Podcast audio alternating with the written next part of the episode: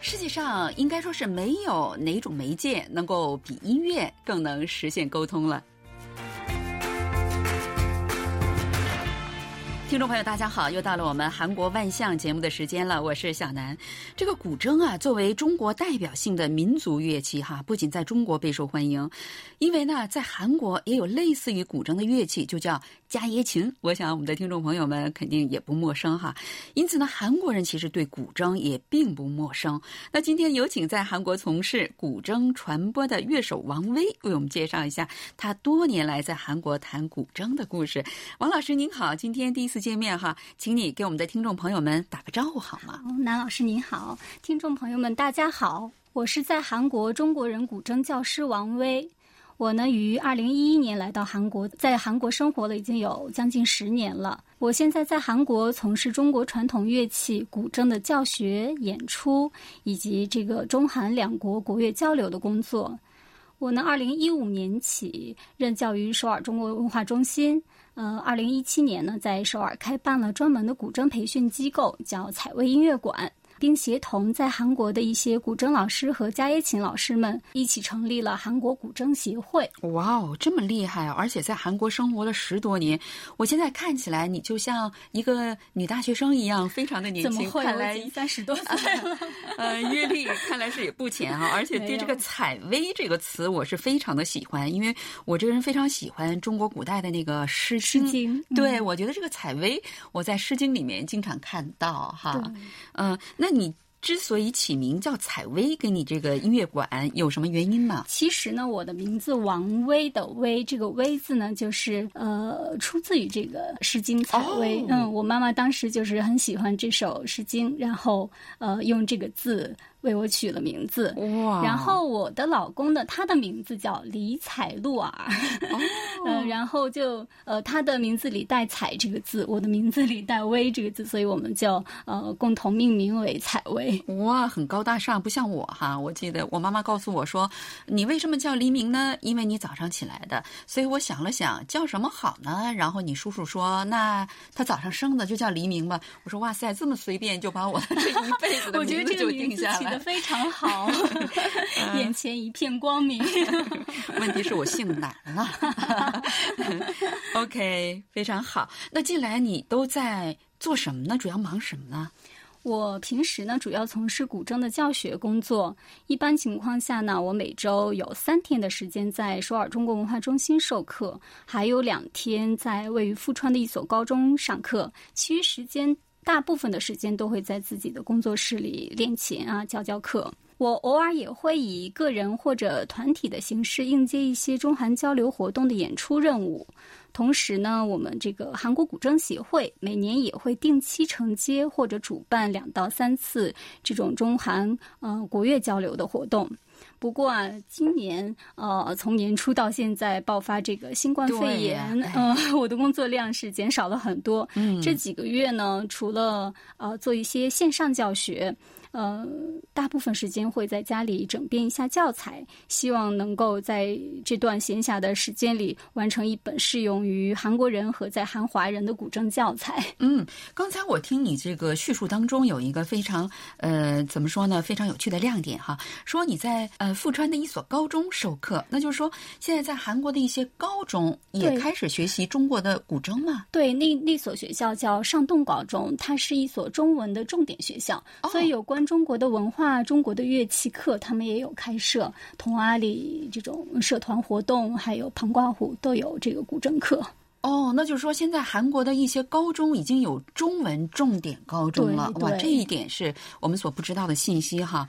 今后我们要是有机会的话，可以采访一下这个他们这个学校。嗯，可以。那能给我们介绍一下您是怎么来韩国，又是怎么在韩国开始推广古筝的吗？我觉得这个一定是一个非常有趣的故事。好的，我最初来韩国呢，主要目的是求学。当年我大学毕业之后呢，就直接申请到了梨花女子大学的国乐系去。去攻读伽耶琴专业的这个硕士学位，比较对口哈。对，入学前呢，也曾读过一年多的这个韩国语的语学院。在我读书的那几年呢，在韩国古筝专业毕业的留学生啊，或者老师是很少的，寥寥无几。嗯嗯，所以从我读书呃读研究生的时候呢，自然而然有各种校内啊、校外的演出需求找到我，然后通过演出呢拓展到教学。我第一次正式在韩国的教育机构教授这个古筝课程呢，应该是在二零一三年到二零一四年间。当时呢，我在仁川的韩中文化馆，嗯，担任他们的这个乐器班的老师。嗯，从二零一五年呢，又来到首尔中国文化中心，一直执教到现在。哦，就是在仁川还有个叫韩中文化馆的地方哈。对，当时他们有开设这个中文，嗯，还有这个音乐乐器课，嗯，当然后来现在主要以这种展示。嗯，展览为主，可能所有的课程都取消了。嗯，然后在整个的这个过程当中，然后你们又有一个 love story，是这样的吗？对，是的。后来就结识了我的老公啊，他是韩国人。嗯嗯。跟他结婚了以后呢，就有了这个长期定居于韩国的这种打算，然后呢，逐渐萌生了啊，利用开设培训中心啊，还有创办协会啊，呃，这种专注于在韩国推广古筝音乐的念头。嗯，我想你的老公是个韩国人，我觉得他一定是被你弹古筝的那个形象所吸引，是这样的吗？是吗？他没有跟我说过啊，我觉得一定是这样。这些年来，你一定参加过很多的什么演奏会，刚才你也说过，也教过不少。的韩国人学习古筝，对，那大体上韩国人对古筝他们是怎么看的呢？嗯，首先呢，古筝是中国最古老的民族乐器之一，嗯，它发展至今已经有两千七百多年的历史了。哇，跟《诗经》也是类似了哈。嗯，起源于战国时期。嗯嗯，它呢被誉为这个东方的钢琴，在中国民族乐器中呢是最受欢迎的。嗯，我觉得它之所以深受喜爱，主要就是它的音色的确是别具一格的。嗯，呃，我觉得见过古筝的朋友们，呃，应该都知道，古筝即便是你不会演奏它，嗯，随便的一抚就会发出很动听的声音。对啊，就像那个水滴一个一个的落到那个石头上的那个感觉啊。嗯嗯，目前在韩国喜欢古筝的人呢，有一部分是呃在。呃，网上无意间听到了这个古筝的声音，然后被它的声音吸引后呢，在网上搜索这件乐器的来源，然后再去找途径学习它。还有一部分人呢，是通过中国古装的影视作品认识古筝。嗯，这部分朋友呢，通常是被影视画面中演员抚琴时那种潇洒如仙的场景所吸引。对啊，然后在那一练起来，那就不是 手里面出血呀等等。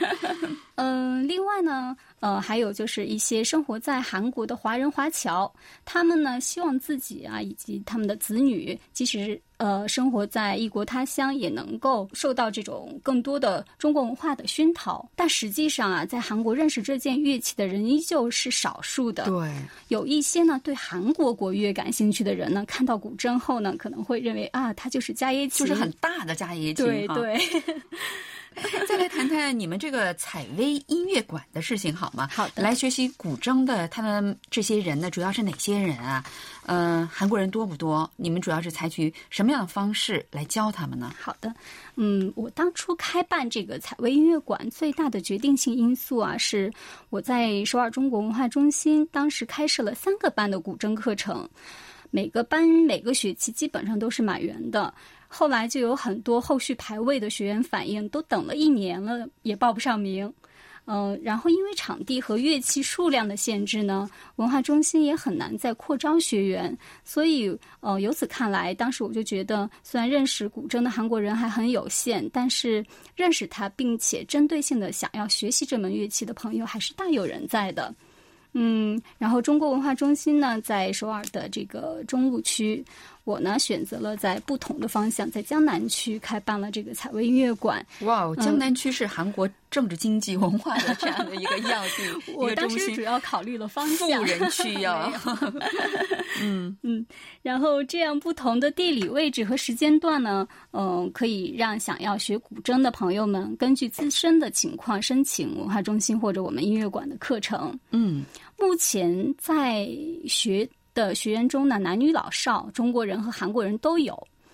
成年人中呢，喜欢中国文化的韩国人居多。嗯，小朋友中呢，华侨的子女占多数。还有一些就是韩国的艺中和艺高国乐艺术中学、艺术高中，对，呃，国乐系家乐琴专业的学生也有在学习古筝的。甚至也有过个别的艺人偶像，他们因因为这个拍摄的需要，哦，来找过我学习过。哎，刚才你说这个韩国的艺术高中和艺术中学、初中，哈，就是他们学家耶琴专业的学生也来你们的这个呃采薇呃古筝馆来学习这个古筝，哈。那我就突然想到，那学习把古筝学好了，是对弹家耶琴是不是一定有帮助？如果没有帮助，我觉得他们不会来的吧？对，首先，呃，我觉得古筝在技术上的发展呢，要比家乐琴更就是发展的更快一些，因为它毕竟出现的更早。对对，再一个，呃，它在改良上呢，要比家乐琴。就是更方便一些。家音琴是用我们的这个手指指肚去拨弦，但古筝呢是带翼夹，嗯，音色呢也不同。学习好古筝以后，在这个呃去弹家乐琴的话，在速度上，我觉得在对他们的创作曲的演奏上是有很大的帮助的。教学上，你们是通过哪种方式来教这些学生们呢？嗯，教学上呢，在我刚来韩国的那几年呢，是没有什么教授外国人学生的这种经验的。最开始就只能照搬中国国内的教学模式，从这个手指的训练到练习曲，再到传统曲，到这个考级教材上的作品。呃，那时候学员学员们呢会觉得非常的枯燥，很对我听着都觉得有 点枯燥，很难长久的这种坚持下去。最近这些年呢，我碰到了各类的学生越来越多，啊，慢慢的实现了一套我认为适合在韩国教学的方法。比如，我现在会把手指的基础练习运用到大家都比较熟悉的韩国或者中国甚至外国民谣的旋律中。学员们掌握了一定的基本功以后呢，我会亲自改编一些学员们喜欢的难易度不同的韩中影视作品啊，利用这些流行曲和这个正规的我们国内的呃学院派的古筝作品穿插教学，来提高他们的学习兴趣。另外呢，我们采薇音乐馆每年呢有两次定期的学员发表音乐会。音乐会呢，前期我们通常会用这个课余的时间为学生们排练各种各样的作品。那段时间呢，学生的这个水平通常会有非常大的进步，飞跃的进步。一批优秀的学员呢，呃，还以我们采薇古筝乐团的名义参加过各类的演出和比赛活动，比如连续四年的大家呃都知道的首尔中国日。嗯，在首尔中国日的舞台上呢，每年都会有我们的身影。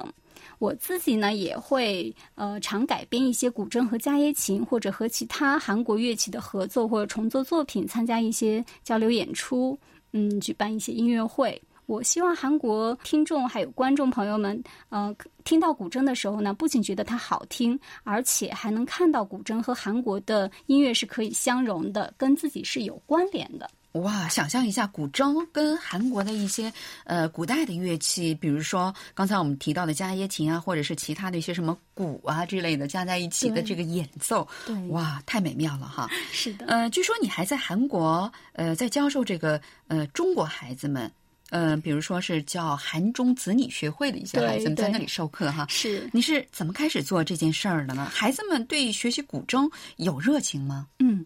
最开始呢，从有一两个孩子的家长找到我，后来呢，家长们在认识朋友间呢，互相介绍来学古筝的孩子就逐渐增多了。嗯，我在韩国的这个华人子女协会呢，开设了民乐合奏课程，我是他们这个合奏课程的负责老师。绝大多数孩子啊，在刚听到这个古筝声音的时候，都是非常喜欢的。同时，古筝入门呢，也是比较简单的。但是学到一定程度以后呢，自然而然这个难度也会加大。不练习的话，就会遇到很多瓶颈。嗯，而练琴呢，几乎是每个琴童的宿敌。对 呀，在这种瓶颈到来的时候呢，孩子能不能坚持下去？其实我觉得百分之八十以上的因素都在于家长。家长如果能够多鼓励孩子，多陪伴，在孩子学琴和练习的时候呢，呃，能够恩威并施。才能帮助孩子跨过各种瓶颈，然后学会坚持。如果家长在中途失去了耐心，提前放弃了，那孩子呢，基本上百分之百会放弃的。那就是说，在家里面还需要家长。我一个朋友就是教孩子琴的时候，他会在旁边拿着个小竹棍儿。对，如果他孩子不弹的话，他就会打他。这你觉得这是正确的方法吗？其实我们小时候都是这样练琴的。哎呦天哪！也许小时候觉得很痛苦，但是我觉得长大了以后，孩子会感激这个家长的。哦，这在韩国可能会被孩子们告。对，当然不能真的打，真的不能不能真的打。嗯 嗯。然后我们音乐馆呢，也会为年纪比较小的小朋友准备一些小礼物。每次回课情况好的时候呢，我们也会有奖励。然后包括我们刚才提到的，我们的发表音乐会，在促进孩子练琴和这个学习上也起到了很好的促进作用。他们每次成功演出一次呢，哪怕是首很小的作品，也会有很有成就感。对呀，会弹一种乐器，在韩国人认为这是一件非常伟大的事情。我认识一个朋友，他就是说，如果我的孩子他找到一个呃结婚的对象，他是会弹一首好乐器的，那我们一定同意，因为呃学一个。乐器不仅需要他的人格，还需要他的这个毅力等等各个方面，就是说一种牺牲精神、忍耐精神等等都可以看得出来。那今天是一个十分特殊的一年，你们是怎么克服疫情，继续致力于在韩国传播古筝的呢？今年呢，因为疫情，我们很多的课程还有活动计划都取消，无法这个如期进行。嗯，我们音乐馆呢也休馆了两个月。嗯，尽管从四月份开始陆续开课，不过为了大家的健康和安全着想，我们本着这个学员自愿的原则，愿意前来上课，互相做好防护，保持安全距离上课。对疫情呢比较敏感和担忧的学员呢，可以休假或者改为网上上课。不过因为网络的局限性呢，呃，七月网课呢常出现这种音画不同步的情况。对呀，嗯，所以这几个月呢，我也录了一些基础课的视频分发。发给学生们，让他们照着视频练习，嗯，并建议他们每天把练习的成果录下来发给我，然后我再去做点评。嗯，我自己呢也会录一些演奏视频上传到网上，比如说 Instagram、YouTube 这些地方，呃，这样呢可以有呃更多的朋友们看到这个古筝演奏，听到古筝的声音。对呀，我觉得学生们如果看到你的演奏之后，就觉得哇，我要像他那样啊，太好听了啊！那要是有人想呃学习古筝，呃，比如说吧，就是说，如果是在韩国或者是在首尔居住的，或者京畿道首都圈居住的一些呃古筝爱好者嘛，他们怎么样才能跟你学习古筝呢？呃，首先我们呃音乐馆呢，在网络上，比如说 Never 或者是 Instagram 上呢，都可以找到我们的主页，然后通过主页上的。的联系方式都可以，呃，直接找到我。同时呢，也可以去关注首尔中国文化中心的官方网站。我们的这个采薇音乐馆的韩文名字呢叫彩薇文化馆，嗯，就是这个中文的音译。嗯，那对于想在韩国发展从事传统乐器的学生，你有哪些好的建议给他们呢？嗯，客观的看，这个学习传统乐器呢，分两种情况，一种是单纯的兴趣爱好，还有一种呢，就是走专业的道路。嗯，首先说说单纯的兴趣爱好，我觉得如果孩子不是特别讨厌学习乐器的话，学习一门民族乐器是非常好的。首先，民族音乐啊，它经过这个上千年的历史文化沉淀与发展进程，它的音乐中呢，包含了一个国家、一个民族的这个精髓。它用非常直截了当的这种方式呢，诠释一个国家的人性特点。刚才南老师也提到了，嗯，这一点呢，是在单纯的语言学习中很难体会到的。而且，我觉得学习乐器是的确可以培养孩子的集中力和耐力。从我自己学琴，呃，再到。呃，身边的朋友、老师，在到现在观察我自己的学生，我发现弹琴好的孩子啊，学习也一定不会太差。嗯，反而练琴坐不住的孩子，往往在学习上呢也不会特别好。天哪，好像就是我。啊。那再说说走专业道路这个情况好吗？嗯，好的。这条路呢，我希望家长呢根据自己孩子的自身条件去考虑。一旦决定走专业呢，人生的道路呢基本上就有了限定。孩子的人生大部分时光呢都要以这件乐器为伴。